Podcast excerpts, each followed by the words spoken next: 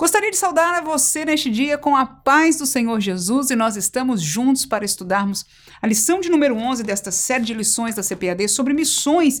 E a lição de número 11, proposta para o dia 10 de dezembro, é intitulada Missões e a Igreja perseguida. Aqui vos fala a professora Manuela Barros e neste canal, nós que estamos servindo aos professores de escola dominical, nós fazemos sempre um roteiro que seja diferenciado o suficiente para que haja um certo aprofundamento, alguma aplicação, algo que você como professor possa adaptar e usar na sua sala de aula e assim continuar trabalhando, enriquecendo aos seus alunos e a nossa vida também como servos de Deus. Amém? Neste sentido, então, nós vamos estar falando das missões e da igreja perseguida, e nós propomos, como sempre, para você um roteiro de estudo dividido em três tópicos. Se você é novo neste canal, este roteiro é disponibilizado para você na descrição deste canal, bem como no primeiro comentário. Fique à vontade para baixar e usar. Portanto, nós vamos dividir a lição sobre missões e a igreja perseguida em três tópicos. Primeiro, vamos falar da realidade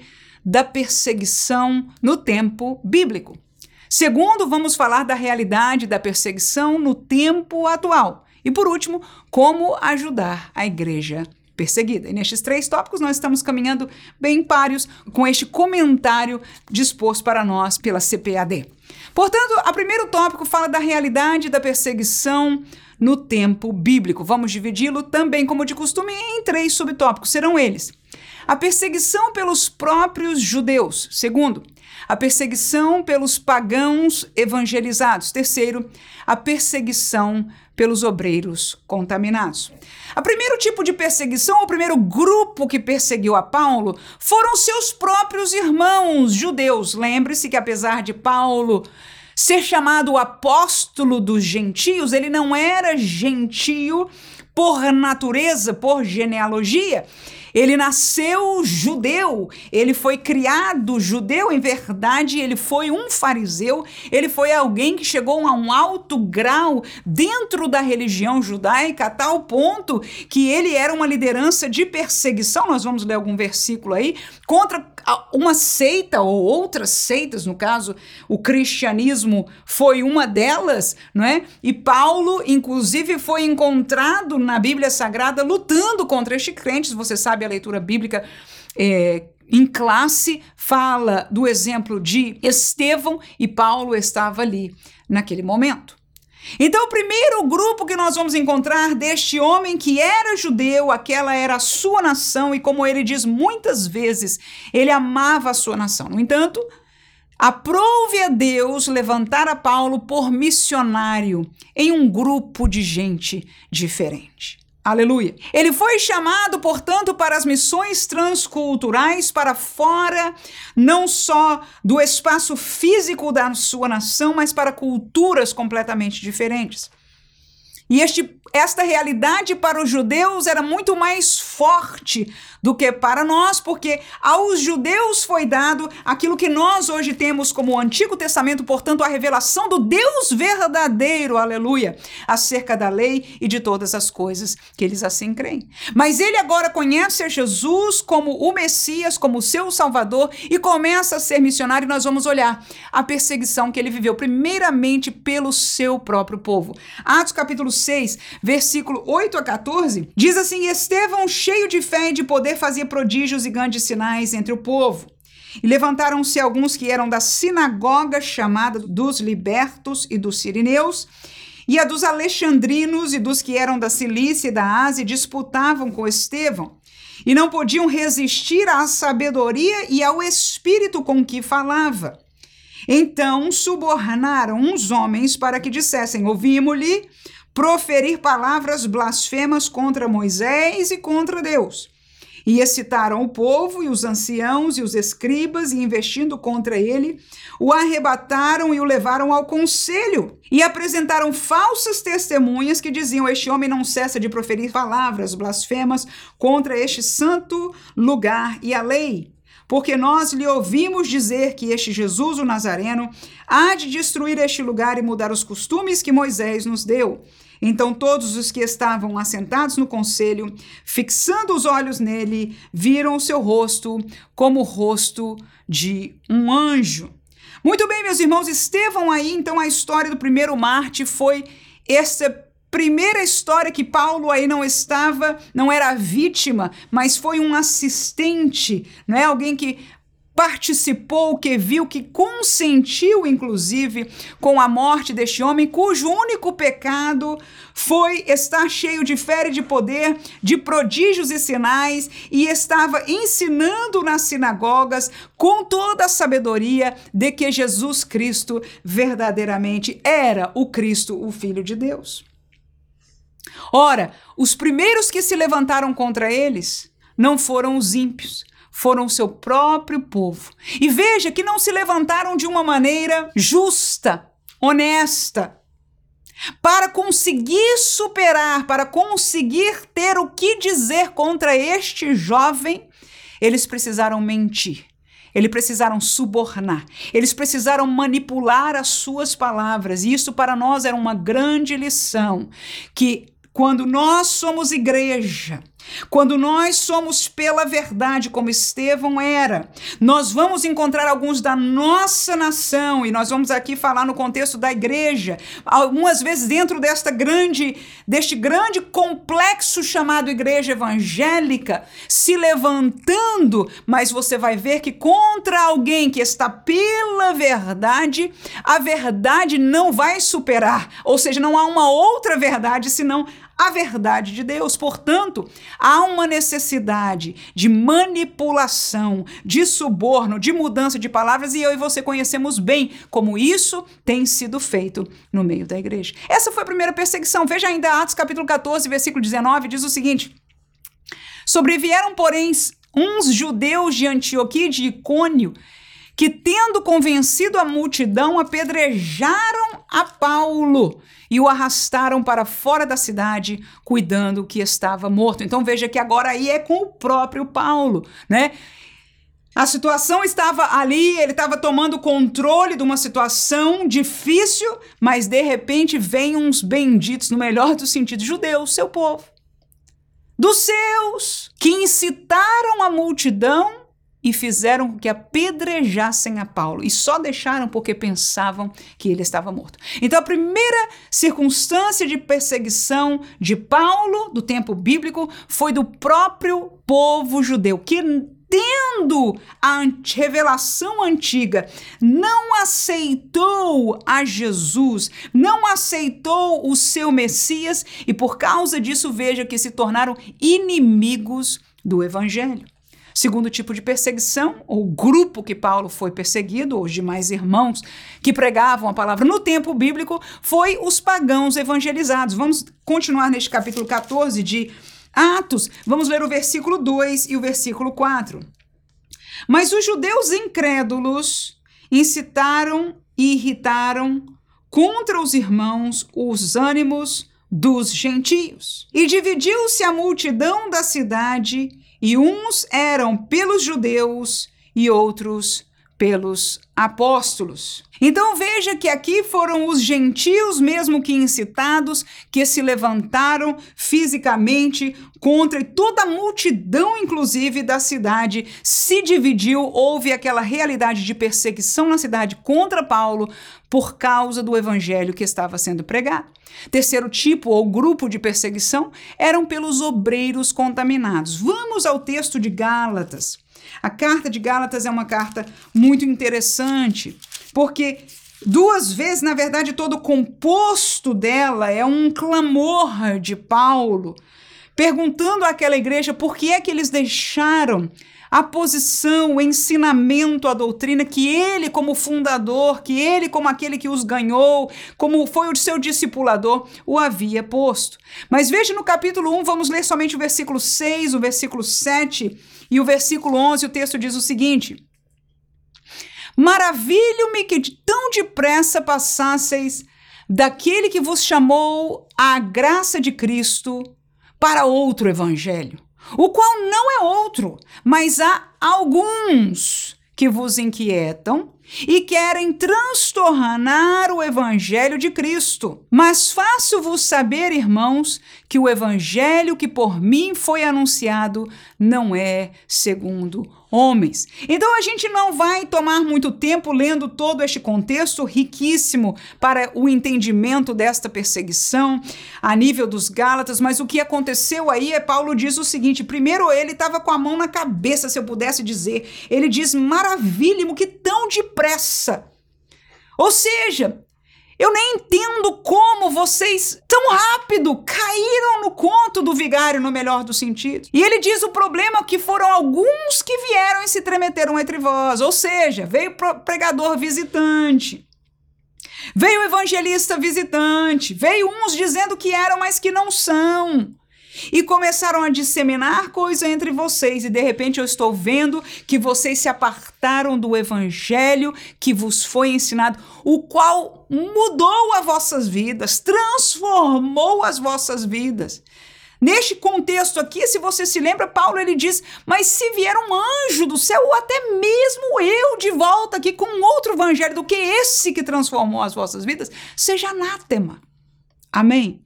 Mas o que aconteceu ali na Galácia foi que alguns falsos obreiros, falsos irmãos, e eu digo falso porque traziam engano para aqueles irmãos locais. Mas eram pessoas que se reconheciam como ensinadores da palavra de Deus. Mas eles perseguiram a Paulo. Não só porque foram atrás das ovelhas tentando enganá-las, mas porque falavam mal de Paulo. E nós vamos ver isso algumas e outras vezes no texto da Bíblia Sagrada.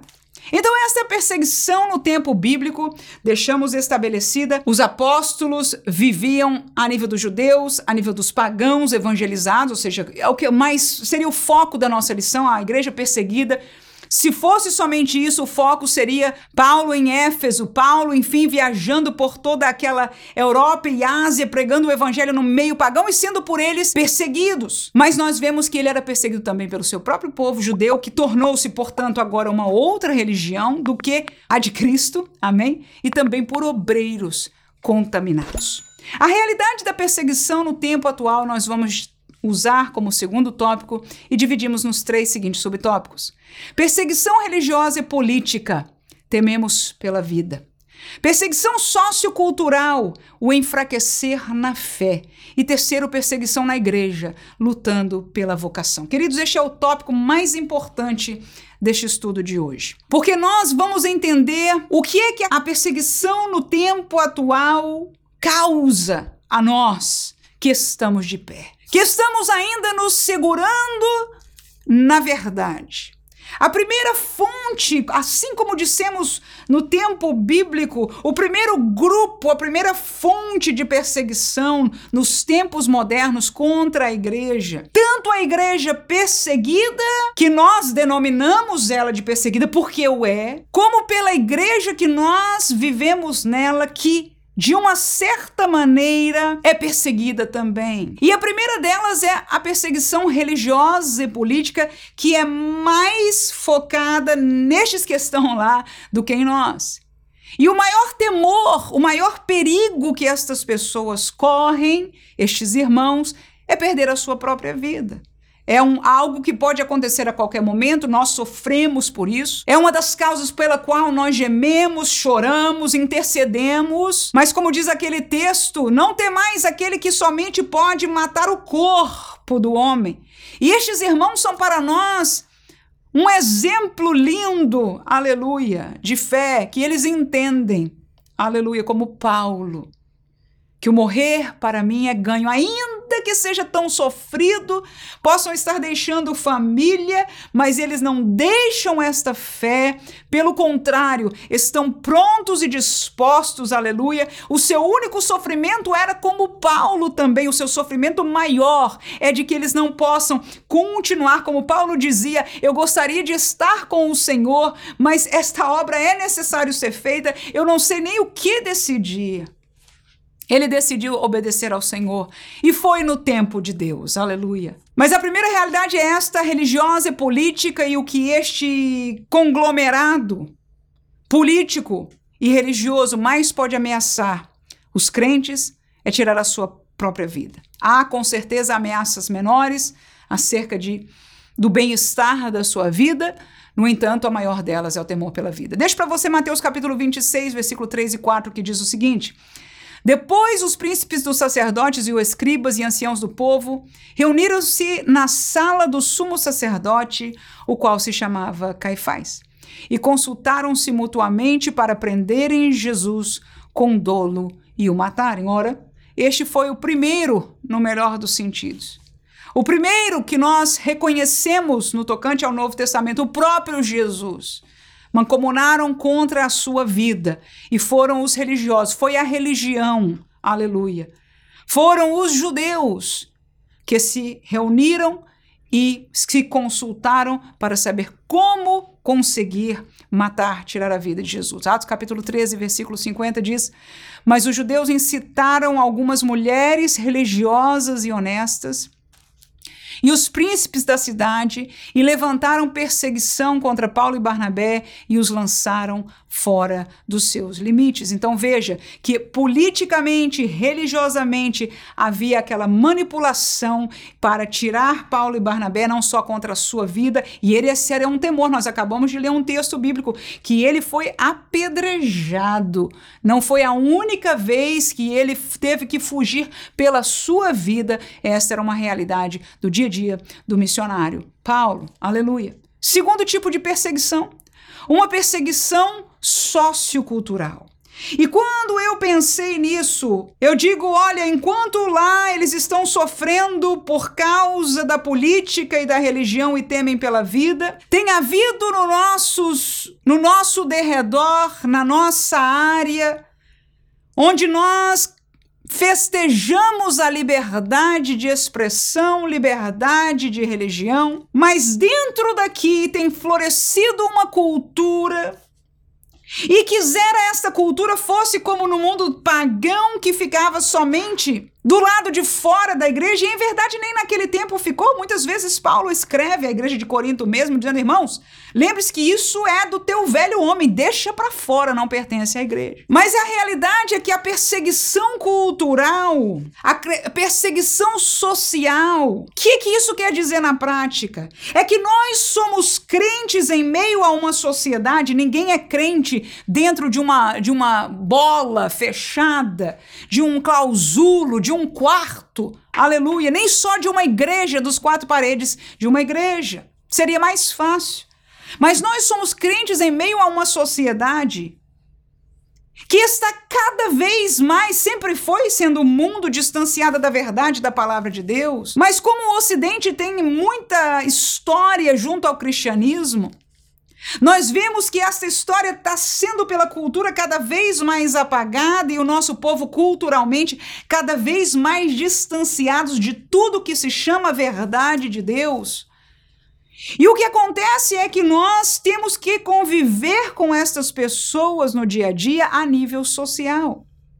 Nós temos que lidar, seja na mídia social ou na, na televisão, na mídia que nós consumamos, com uma cultura que é contrária a Deus. E o perigo desta perseguição não é a morte física, mas é o enfraquecimento da nossa fé, que leva à morte espiritual. Tão difícil é para alguém romper com a barreira espiritual das trevas mas eu e você já chegamos ao Evangelho, somos nascidos de novo. Mas agora nós vivemos ainda uma perseguição cultural, uma perseguição maligna que nos quer tirar desta fé. E se não conseguir completamente nos tirar de visitar uma igreja, mas enfraquecer-nos de tal maneira que nós já não buscamos o batismo no Espírito Santo, que nós já não queremos e não temos mais força nem autoridade para evangelizar, para falar a verdade, para pregar a verdade, nem mesmo para ser esteticamente um espelho da verdade bíblica. Nós temos sido pressionados para caminhar com o coro, com o cântico da cultura e dizer que tudo bem, que não faz diferença, que nós cremos na palavra de Deus e em Deus, mas que nós estamos no contexto social vosso. Mas isto é anátema. Aleluia. O mundo ainda é mundo. As trevas ainda são trevas. E a verdade é que esta realidade cultural ainda está muitas vezes mais distante, cada geração que passa, daquilo que a palavra de Deus nos ensina. Glória a Deus. Vamos ler um texto de 2 Coríntios, capítulo 4, versículo 8 e 9, diz o seguinte: Em tudo somos atribulados, mas não angustiados, perplexos, mas não desanimados, perseguidos, mas não desamparados, abatidos, mas não destruídos. Veja esse último versículo, inclusive da perseguição e o abatimento, isso é muito próprio da cultura. E aí o apóstolo está falando às pessoas, é cada um, nós somos, é aquilo que nós sentimos. Nós nos sentimos hoje como crentes perseguidos, não é mais é, aceitável. Talvez até seja aceitável ser crente, mas tem que ser crente que conviva, que aceite, que não fale mal, que esteja vestindo-se, andando, fazendo e aceitando muitas coisas que a palavra de Deus condena. Esta é a pressão cultural. E muitos de nós já somos levados, e eu digo isso com toda transparência. Esta força cultural é tão grande que nos traz um fenômeno chamado normalização do pecado. Aquilo que antes nos assustava, aquilo que antes nos arrepiava, como nós temos sido é, diante dos nossos olhos por toda sorte de mídia, para todo lado. Então, o que acontece por esta excessiva exposição e um mundo dizendo isso tá tudo bem, você tem que ter piedade, você tem que amar, tentando moldar o evangelho para a sua forma de visão, nós estamos cada vez mais pressionados contra isso e estamos normalizando esta mensagem na nossa vida. Para que isso não aconteça, é necessário voltar a ler, a ouvir e aos pregadores e aos ensinadores a pregarem a palavra de Deus como ela é. E como Jesus pregava com autoridade. As pessoas que ouviam a Jesus, algo lhes chamava a atenção na maneira que Jesus falava. Eles diziam: ele fala como quem tem autoridade. A autoridade a nível cultural é uma coisa horrorosa. Nós devemos ter mais uma opinião a ser respeitada em meio a tantas outras. A autoridade, principalmente se vier de um Deus, isto não existe. Isto é fora do contexto e por causa disso nós sofreremos e sofremos perseguição. Agora, aqueles irmãos perseguidos lá sabem que o pior que pode acontecer é perderem a sua vida e quando seu corpo tombar aqui, eles serão recebidos no céu e estarão a salvo para sempre. Seguro que é doloroso deixar um filho, ou ver um filho passar, ou deixar uma esposa, ou deixar os irmãos da igreja, mas a segurança de que acabou a sua peleja. No entanto, o mais que pior que pode acontecer aqui tem acontecido aos milhares é que muitos de nós estamos normalizando e enfraquecendo a fé e começando a sair de um caminho estreito que a Bíblia diz que a porta é estreita e o caminho é apertado e nós estamos começando a mudar de curso para um caminho que é largo. O caminho da sociedade, o caminho da cultura é um caminho largo. Na Bíblia Sagrada isso é conhecido como mundo, mundanismo. Quando nós aceitamos toda esta realidade cultural. A cultura não é a Bíblia, não é a palavra de Deus, não é o projeto de Deus para nós e nós não vamos aceitar. Por quê? Não é por nada, não é que a nossa carne não queira, pelo contrário. Quem não quer não sofrer perseguição, não ser abatido, aleluia, eu não gosto. Qualquer crítica contra mim, contra o que eu fale, qualquer olho diferente, eu sinto cada um deles. Mas depois destes ataques, cuja palavra de Deus diz, nós temos que permanecer com o escudo da fé. Aleluia. Fé em quê, irmãos? Fé de que nós estamos lutando pelo céu, fé de que o caminho estreito é o caminho de Deus, fé de que o Senhor está por nós, aleluia, e contrário ao mundo, fé de que esta palavra está dizendo a verdade, que o espírito das trevas é que está movendo a cultura deste mundo. E irmãos, é tão gritante do lado de fora que alguém que viveu na geração anterior, quando olha para a realidade do mundo, descrê no que os seus olhos estão vendo. E nós estamos permeabilizando com tudo isso e enfraquecendo a nossa fé.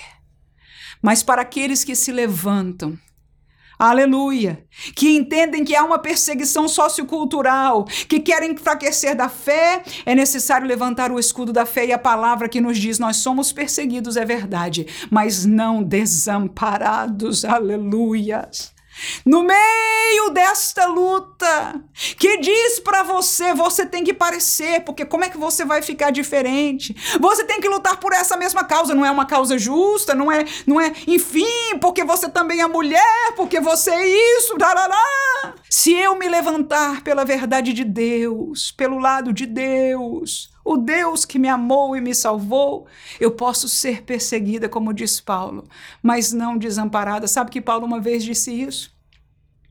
No finzinho de uma carta, ele disse: Olha, irmãos, Demas me desamparou, amando mais o presente século. E eu fui a juízo, muitas vezes sozinho, não tinha ninguém comigo. Quando eu tinha que me defender contra aqueles homens, contra o sistema, mas o Senhor nunca me desamparou. Aleluias.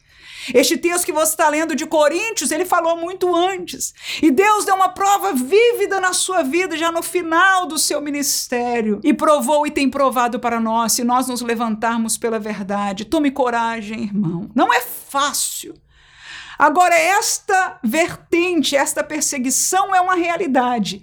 Agora, o que eles querem é enfraquecer, é tirar a nossa fé. A nossa fé é o que mais precioso nós temos. Eles, este espírito maligno, as hostes espirituais da maldade, estão tentando nos enganar como enganaram a Eva.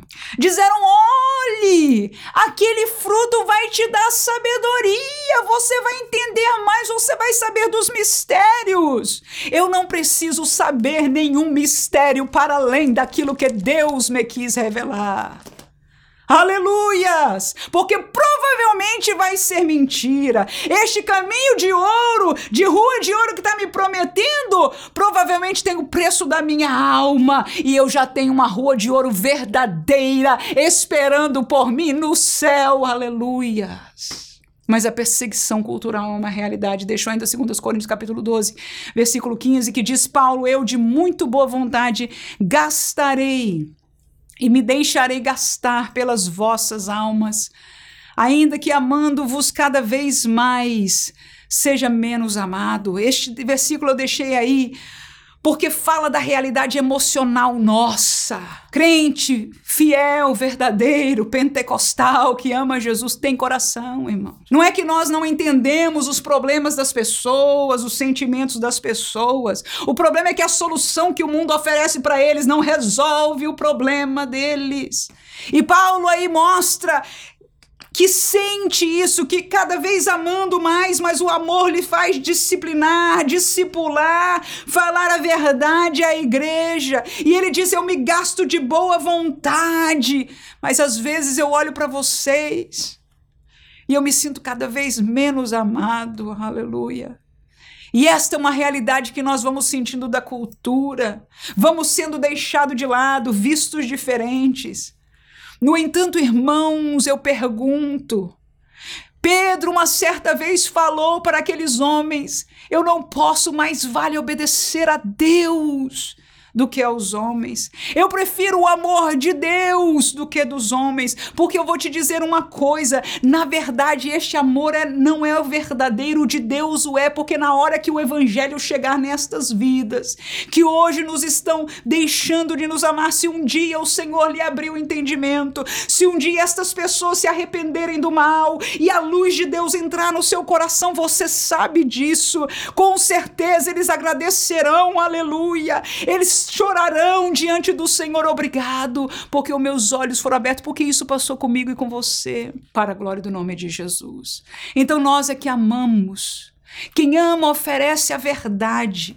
Quem ama oferece o bom para eles no futuro. Hoje a carne quer isso, mas amanhã a eternidade é muito mais longa do que 10, 20, 30, 40 anos de vida que alguém possa gozar neste mundo. Aleluia. Então, essa é a realidade sociocultural. E esta perseguição nos quer enfraquecer na fé. E hoje nós temos igrejas lotadas de adoradores.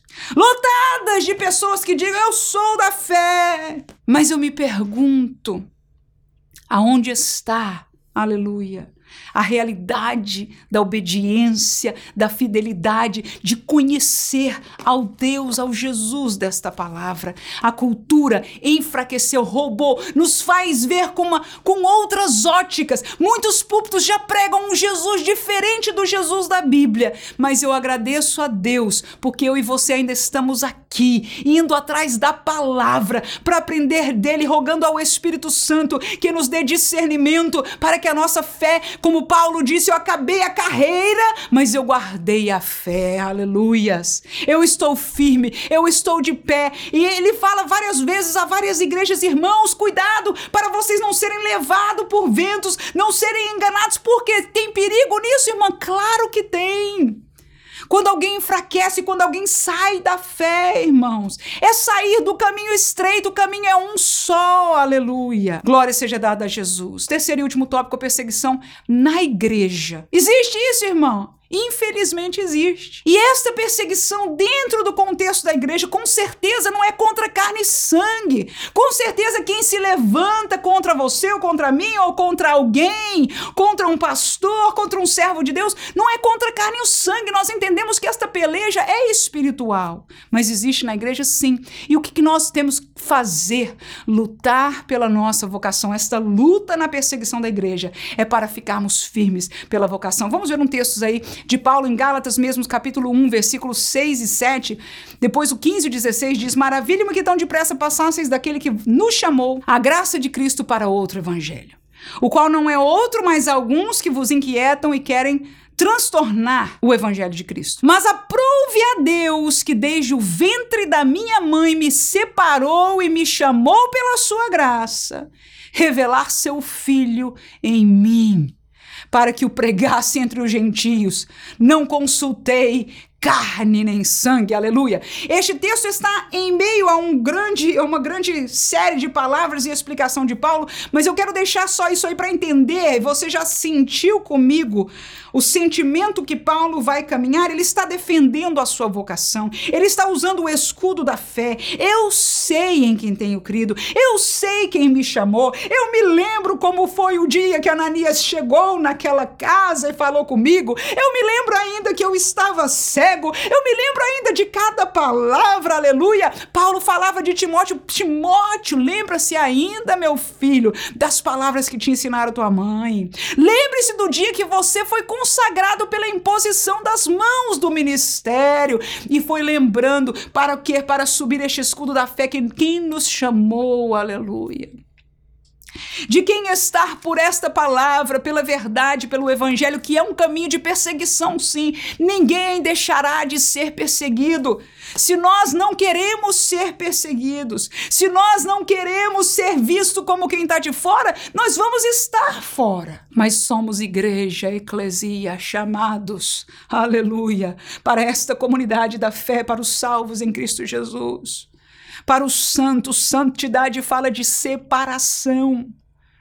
Então eu devia ter prazer de ser diferente, para que alguém de lá olhe para mim e diga: Esta é diferente. Ela não é como nós, as suas palavras, as suas atitudes, a sua, o seu vestuário, o seu ser como um todo. Tudo nela é diferente. Vamos lançar pedras até o dia, aleluia, que em sua necessidade ela possa compartilhar e eu possa orar por esta pessoa. Até o dia que eu tenho a oportunidade de dizer: venha para Jesus, que é a solução da sua vida, porque estas pessoas estão tirando a vida delas, porque estas pessoas estão escravizadas por demônios, muitos deles, porque estas pessoas estão sofrendo, irmãos. Nós sofremos perseguição, a gente passa aperto, a gente passa aperto, enfim, um monte de coisa, mas quando a gente vai para um culto abençoado, irmãos, oh, que alegria! Me diga qual é a alegria do mundo, irmãos. Você lembra ainda? Ah, tomei todo, saí alegre. Isso é alegria, irmãos. Isso é alegria. Me diga, por favor. Ah, eu tive com ele ou com ela, ou com tantas. Isso é alegria? Pode ser um prazer passageiro na carne, mas alegria não é. Que nós possamos ser igreja. E eu sou orgulhosa no melhor sentido, não que eu mereça nada. Eu estou aqui pela graça de Deus e olhando para não cair. Mas eu amo ser igreja. Aleluias. E eu quero prezar que Deus me guarde, porque eu também sou tentada a aparecer com eles. Eu sou.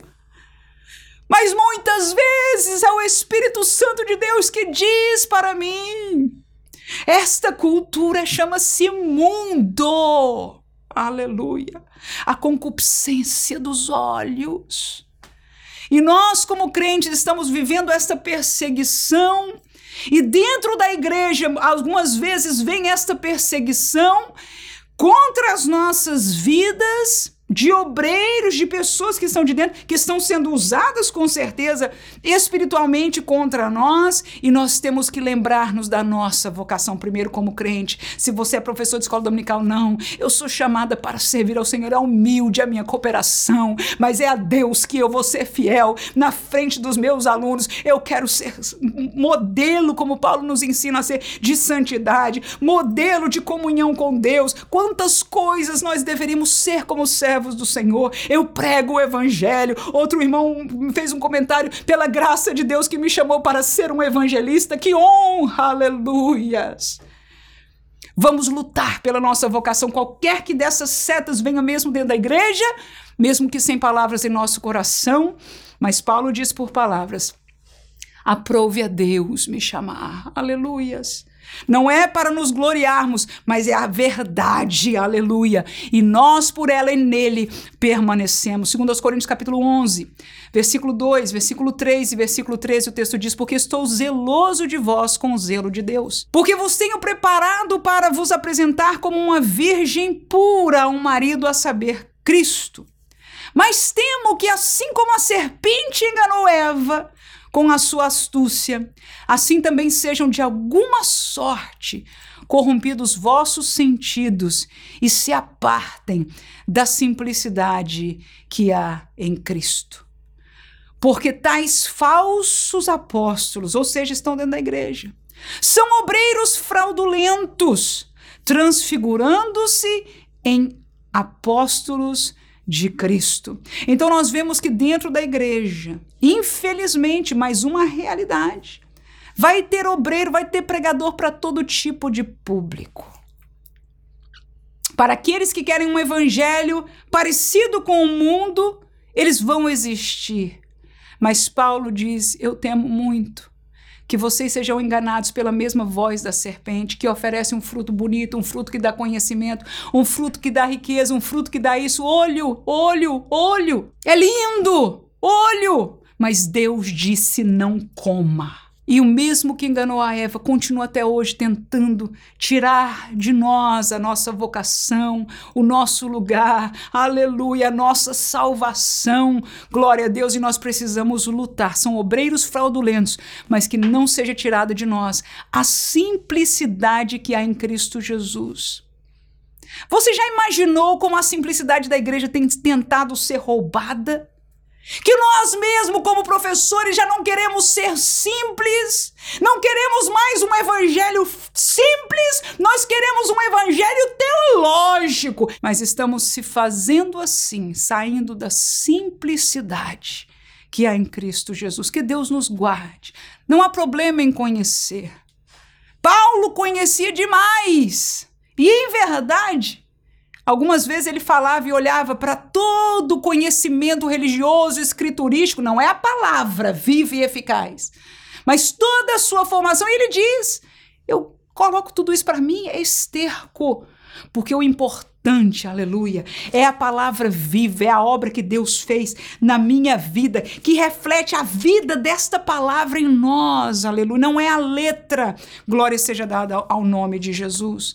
Portanto, vamos lutar pela nossa vocação, que a perseguição que se levante mesmo no meio da igreja, possamos lutar pela vocação e seguir adiante fiel até o fim. Como ajudar a igreja perseguida? Conhecendo e sendo sensibilizada por ela. É o último tópico. Orar e batalhar com ela. E por último, envolver envolver-se financiando e atuando junto a ela. Como conhecer e ser sensível? Tiago 2, 15 e 16, o texto diz o seguinte: E se o irmão ou a irmã tiverem luz e tiverem falta de mantimento cotidiano, e algum de vós lhes disser, ide em paz, aquietai-vos e fartai-vos, e não lhe derdes as coisas necessárias para o corpo, que proveito virá daí? Então, nesta ótica aí, olhando para este versículo e a realidade da igreja perseguida, nós precisamos conhecer a sua necessidade, com certeza, mas ser sensíveis a ela. Ou seja, se eu disser, ah, que, que pena, né? Ah, eu vou orar por você. E, e passar, e o que acontece? A gente fala isso demais. Continua os nossos dias e nós não oramos por eles. Na verdade, nem mais oramos, ou quase nada. Então o texto nos ensina aí que nós devemos participar, conhecer, mas ser sensibilizado. E qual seja a necessidade deste campo, seja oração, seja financeiramente, nós vamos estar falando, todas as coisas que nós possamos fazer nos vier à mão a possibilidade de fazer participar. Segundo, orar, batalhar na fé. Efésios 6, 19 e 20, este pedido de Paulo à igreja diz o seguinte: por mim, e o contexto é a oração, orem por mim, para que me seja dada no abrir da minha boca a palavra com confiança, para fazer notório o mistério do evangelho, pelo qual sou embaixador em cadeia cadeias, para que possa falar dele livremente, como me convém falar. Então, ore pelo obreiro, pelos pastores, pelos missionários que estão nestes lugares sendo perseguidos. Atos 12, versículo 1 a 5, o texto diz: Porque aquele mesmo tempo o rei Herodes estendeu a mão sobre alguns da igreja para os maltratar e matou a espada Tiago, irmão de João. E vendo que isso agradara aos judeus, continuou mandando prender também a Pedro e eram os dias dos asmos. E havendo-o prendido, encerrou na prisão, entregando a quatro quaternos de soldados, para que o guardassem, querendo apresentá-lo ao povo depois da Páscoa. Pedro, pois, era guardado na prisão, mas a igreja fazia contínua oração por ele a Deus. E eis que sobreveio o anjo do Senhor e resplandeceu uma luz na prisão e, tocando a Pedro no lado, o despertou, dizendo: Levanta-te depressa e caíram-lhe das mãos as cadeias. E considerando ele isso, foi à casa de Maria, mãe de João, que tinha por sobrenome Marcos, onde muitos estavam reunidos e oravam. E acenando-lhes ele com a mão para que se calassem, contou-lhes como o Senhor o tirara da prisão e disse: Anunciai isto a Tiago e aos irmãos. E saindo, partiu para outro lugar. Este é um texto de testemunho, aleluia. Mas um testemunho de quê? Que enquanto estava alguém preso, a igreja orava e o Senhor respondeu. Deus não deixou de fora. Podia ter sido só Pedro, que é um, uma figura importantíssima não só um dos apóstolos, mas um homem de Deus e estava preso pela causa de Deus. Deus podia ter deixado na Bíblia somente isso, que ele estava lá e de repente veio o anjo e saiu. Mas aprove ao Senhor nos dar esta grande lição da participação da igreja. Queremos ajudar a igreja perseguida, vamos orar por ela, batalhar junto a ela, porque vemos a prova escriturística de que o Senhor trabalha nessa parceria para a glória do nome de Jesus. E por último, se envolver, financiar. 2 Timóteo capítulo 4, versículo 11 e 13, diz o seguinte: só Lucas está comigo. Toma Marcos e traze-o contigo, porque me é muito útil para o ministério. Quando vieres, traze a capa que te deixei em Trode, em casa de Carpo, e os livros, principalmente os pergaminhos. Que isso, irmãos? Que versículo é esse que eu deixei? É Paulo no fim da vida dele. Paulo preso na prisão domiciliar que ele estava. Quantas pessoas estavam com ele? Tava só Lucas. Então, Junte-se a eles, faça o que possível. Se alguém vem visitar, receba, coopere, financie, ajude. Olha aí Paulo dizendo: irmão, quando vier, manda capa. Que isso, irmão? Ele estava passando frio, ele precisava de uma capa velha que estava não sei aonde. Aleluias. E muitos estão em situações nós precisamos conhecer, nós precisamos orar, mas nós precisamos, precisamos nos envolver também com aquilo que Deus nos permita conhecer e nos dê nas nossas mãos a possibilidade de atuar. Que Deus abençoe a sua vida que ouviu esta palavra, a palavra de Deus. Que Deus te ajude nas suas perseguições a permanecer na vocação que você tem, para permanecer firme na fé deste evangelho bíblico. Permaneça fiel em estudar a palavra. Que não seja somente preparar-se para pregar, preparar-se para a sua lição de escola dominical, que haja um tempo devocional na sua vida, você com Deus, que possamos nós, vou dizer mais uma vez, nós, voltar a orar mais, a ter comunhão com Deus, para que Deus volte a fazer em nosso meio aquilo que Ele quer fazer por nós. Assim, esta batalha espiritual será vitoriosa. Não é que não vai haver mortes no mundo perseguido, não é que não vai haver problemas na nossa vida aqui, mas o Senhor estará conosco e principalmente nós seremos fiéis a Ele até o fim. Que Deus abençoe você, a sua obra que você faz na presença do Senhor, a sua vida, a sua família, para a glória do nome de Jesus. Amém.